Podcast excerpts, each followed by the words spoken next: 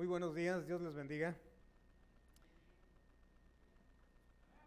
Vamos a dar comienzo con la lectura bíblica, que es la base escritural con la cual nosotros hemos venido ya prácticamente cinco semanas atrás, eh, sobre un tema muy importante, ¿verdad? ¿Quién es Jesucristo? Es, es la pregunta. Pero veamos en Juan capítulo 2, versículo 16, cómo dice la palabra de Dios. Porque de tal manera amó Dios al mundo que ha dado a su Hijo unigénito para que todo aquel que en Él cree no se pierda, mas tenga vida eterna. Eh, bueno, eh, ¿quién es Jesucristo? Es una de las preguntas que nos hacíamos antes de conocerlo y aún ahora que lo conocemos a veces nos llegamos a preguntar, ¿quién es Jesús realmente, verdad? Y el tema que vamos a ver el día de hoy es Cristo, mi abogado. Es el paso número 5. Próxima semana mencionábamos, ya prácticamente estamos terminando eh, la nueva vida en Cristo, descubriendo la nueva vida en Cristo. Y la pregunta es, quisiera saber quién es Jesucristo. Sabemos que este estudio, para los que ya tenemos años en, los caminos de Dios, pues es, no es algo nuevo, pero es muy importante que tengamos consciente quién es Jesús en los diferentes um, como, um, escenarios, eh, en las diferentes eh, características, para podérselo transmitir a los que no conocen de Dios. Entonces, de una manera sencilla. Y recordemos nuestro texto, que es Juan 3:16, lo leemos, dice, porque de tal manera amó Dios al mundo que ha dado a su Hijo unigénito, para que todo aquel que en Él cree no se pierda, mas tenga vida eterna.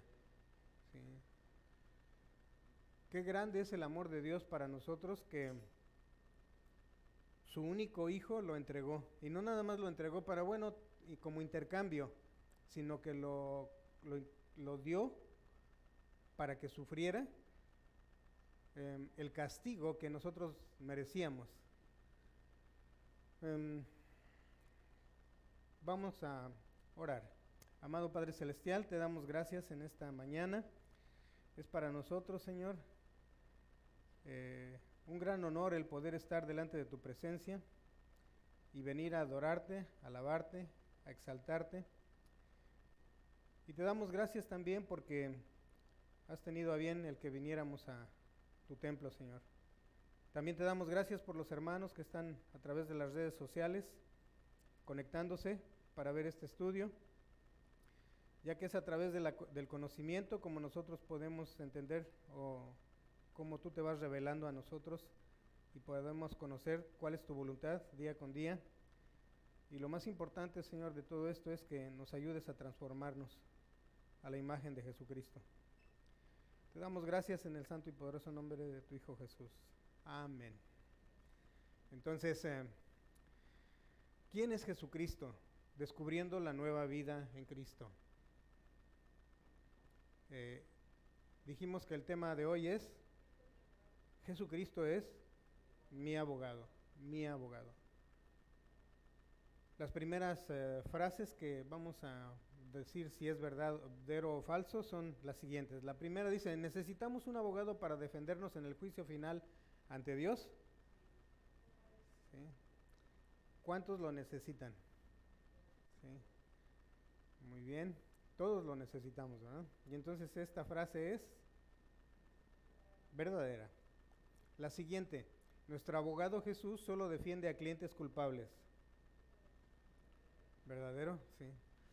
Eh, es un poquito difícil este, cuando nosotros decíamos eh, considerar a, a Dios como nuestro Padre, a veces nos cuesta trabajo porque como hemos, a veces hay personas que han tenido padres que no han sido un gran ejemplo, entonces decimos, y cuando pensamos en el, lo comparamos así como mi padre con el padre, o si mi padre era una persona que era agresiva o que me dañaba y eso, entonces muchas veces quisiéramos no saber de Dios como Padre, ¿sí? O no, como que no, no encaja, o quizás lo vemos como algo que es este como un tirano, ¿no?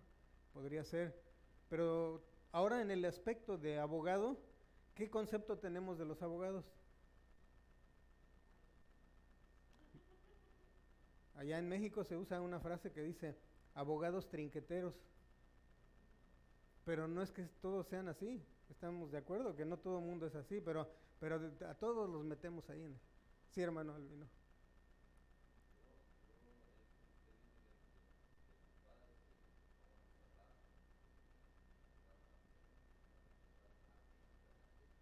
Sí.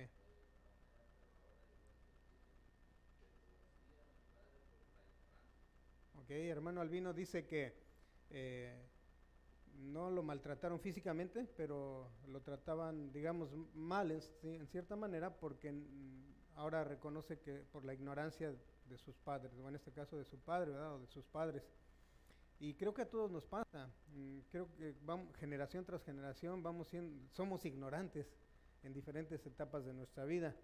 Y cuando no hemos tenido un buen ejemplo, a veces repetimos lo que vivimos en nuestros hogares. Y muchas de las veces nosotros el peor de los casos es cuando decimos, pero yo no voy a ser igual. Y resulta que sí, soy peor.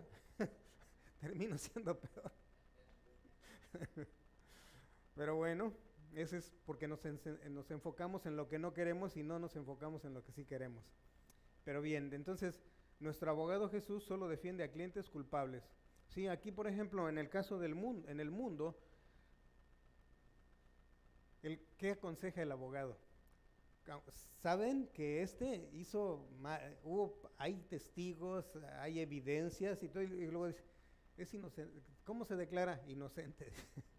o bueno, dice no culpable aquí en Estados Unidos, creo que le dicen así, ¿no?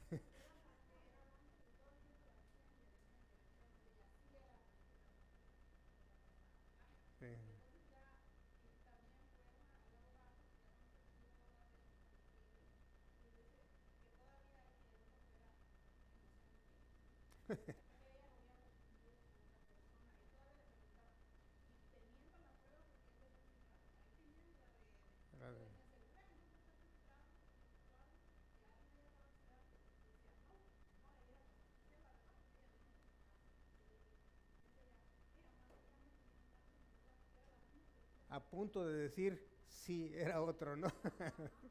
Pero bueno, en realidad, por eso es que e, es necesario que veamos esto, la diferencia entre un abogado terrenal y el abogado que eh, dice que solamente defiende casos de personas que son culpables. Entonces, si tú te declaras inocente, lamentablemente no te va a poder defender Cristo. Y por última, dice, hay muchos intermediarios entre Dios y los hombres. es falso. O sea, para el mundo sí hay muchos. Eso podríamos decir que es verdad para ellos, porque dicen, no, pues es que eh, luego vamos a ver qué, intermediarios son los que utilizamos o que han utilizado otros, o que siguen utilizando el día de hoy, entre Dios y los hombres. ¿verdad? Ok, entonces ahí está, la mayoría estamos de acuerdo en esto, que la primera es verdadera, la segunda verdadera y la tercera es falsa. Por cierto, hablando de falsedades, eh, ¿alguien sabe qué significa mito?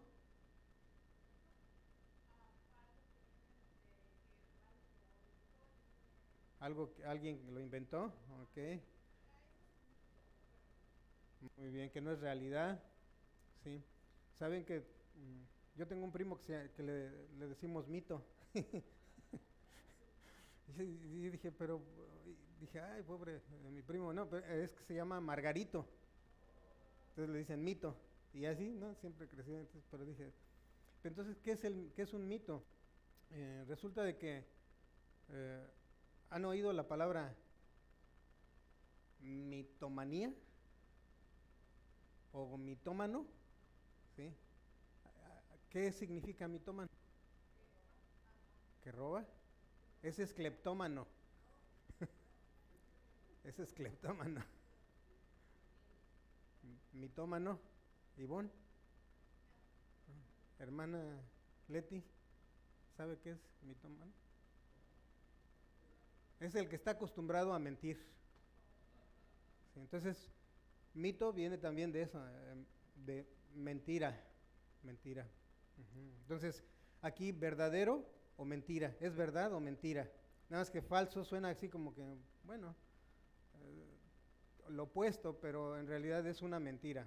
Hay muchos intermediarios entre Dios y los hombres, eso es mentira, sí, falso. Muy bien. Dice, recuerda, ¿cuántos de ustedes recuerdan sus travesuras cuando eran niños?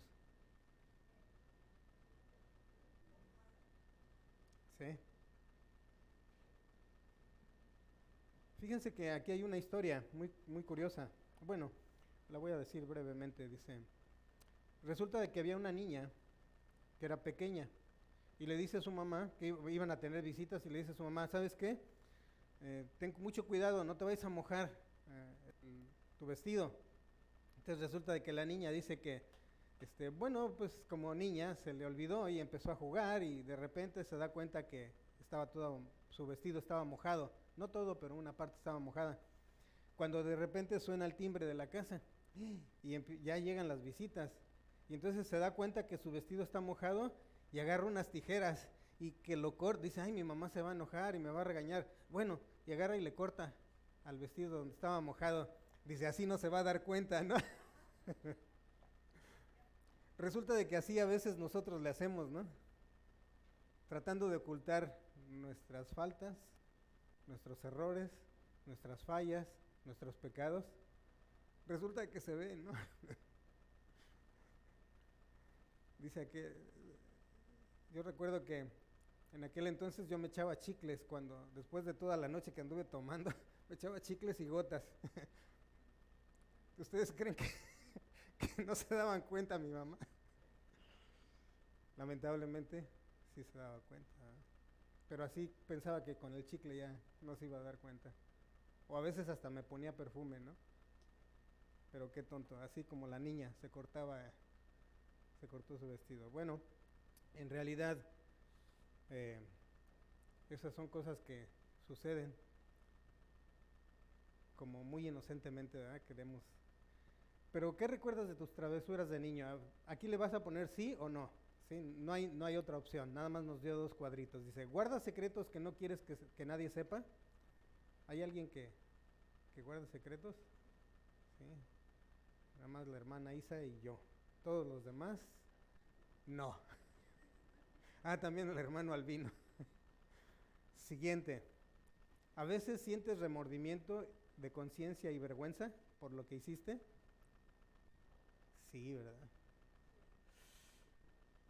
Y luego, pues, ay, es que antes era joven y ahora pues ya estoy adulto y digo, bueno, pues este, no quisiera que se, se supieran cosas de mí. ¿Sientes que alguien te está acusando por cosas de tu pasado? Dice, a veces es el Satanás, ¿verdad? Que dice que es el acusador. Y luego nos recuerda, y no, nada más hacemos tantito algo parecido a lo que hicimos en el pasado y, luego, luego nos señala, nos recuerda. Acuérdate. La otra. A veces te sientes mal por, por, tu pecado que dudas que, hayas, que haya remedio o que Dios te haya perdonado. Yo antes sí, ahora después lo dudé. antes estaba seguro que, que no podía ser perdonado. Después lo dudé, pero ahora estoy seguro de que no. pero en, anteriormente sí, a veces, a veces sentía, me sentía tan mal que pensaba que no había remedio.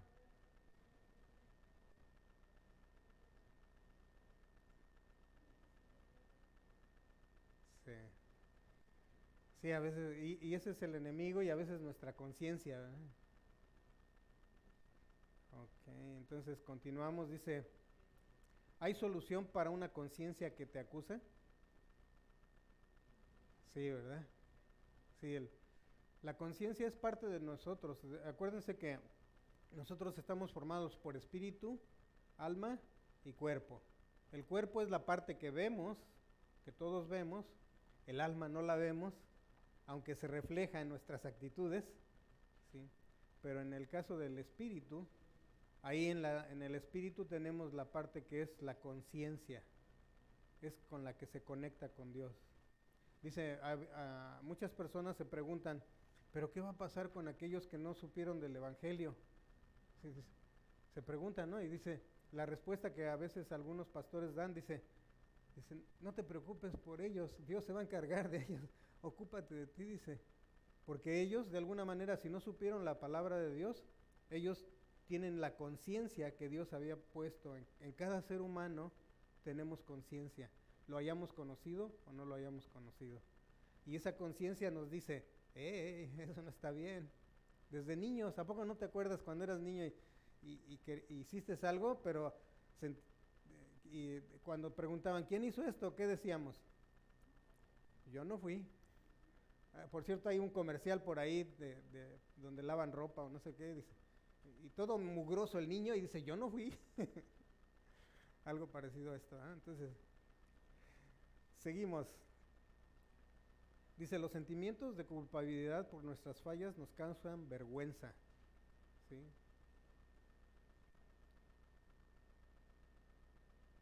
En primera de Juan, capítulo 2, verso 1 nos dice, ¿sí está pasando? No, no, no está pasando. Ok, vamos a cambiarlo. Dice, hijitos míos, estas cosas os escribo, ¿para qué?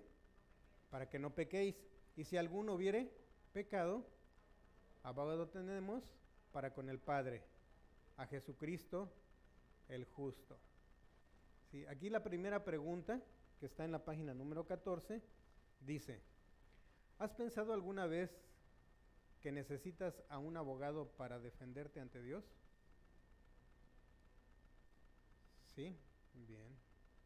Acuérdense que si no lo habíamos pensado es necesario que lo pensemos porque no porque hayamos aceptado a Jesús como nuestro Salvador, ya este, nos libramos del juicio. No, el juicio de todas maneras lo vamos a pasar creyentes o no creyentes.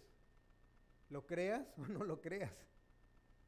De todas maneras, todos vamos a, a, ser expuestos al juicio de Dios. Dice que algunos los van a, algunos los van a premiar y a otros los van a castigar con la separación eterna de Dios. Entonces, ¿en qué ocasiones se necesita una persona, un abogado? Cuando es culpable, ¿cuántos piensan que cuando es uno culpable? ¿Cuántos piensan que cuando uno es inocente? Nada más yo. También, exactamente. O sea, siempre se necesita un abogado. Sí. Eh, tuvimos un accidente y nos decían este, las experiencias de algunos hermanos que habían tenido accidentes y decía, por no tener un abogado, me fue mal. ¿Pero qué no eras tú inocente? Dice, sí, yo no tuve nada de culpa, pero a pesar de eso, necesitaba un abogado. ¿Por qué? Porque las compañías aseguradoras eh, tratan de... Inclusive te la voltean, ¿no? Resulta que fuiste tú. Antes a, Tere no le dijeron que, ¿qué no te robaste tú tu carro? Sí. Ah, bien, fíjense.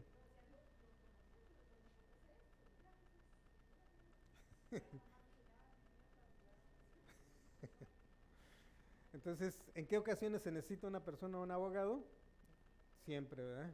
Siempre necesitamos un abogado. La pregunta número dos dice, algunos no miran el pecado como algo serio porque dicen, Dios me perdonará, y además hay gente peor que yo. Pero ¿qué dice la Biblia a la persona que cree que es lo suficientemente buena para alcanzar el cielo sin ayuda? ¿Qué dice la Biblia? Isaías 64, 6 dice, leemos, si bien todos nosotros somos como suciedad y todas nuestras justicias como trapo de inmundicia, y caímos todos nosotros como la hoja, y nuestras maldades nos llevaron como viento. Fíjense que he estado analizando un poco a algunos estudiosos de la palabra de Dios que dicen que es importante que nosotros entendamos la palabra como tal cual es.